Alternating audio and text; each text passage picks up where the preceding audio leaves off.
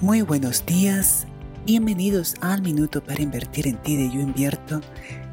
Te saluda Alessandra Santos y esto es Vida Profesional.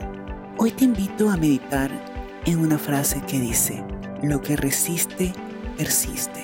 Entonces observa qué estás resistiendo en tu vida profesional o en tu vida personal. ¿Qué es aquella cosita que te toca botones? O a lo mejor es una persona en tu vida que te saca de quicio. ¿Qué puedes hacer para relajarte, para fluir, para dejar de resistir? Medítalo y toma acción en ese espacio. Verás cómo habrá grandes cambios. Te deseo un bello día. Yo invierto.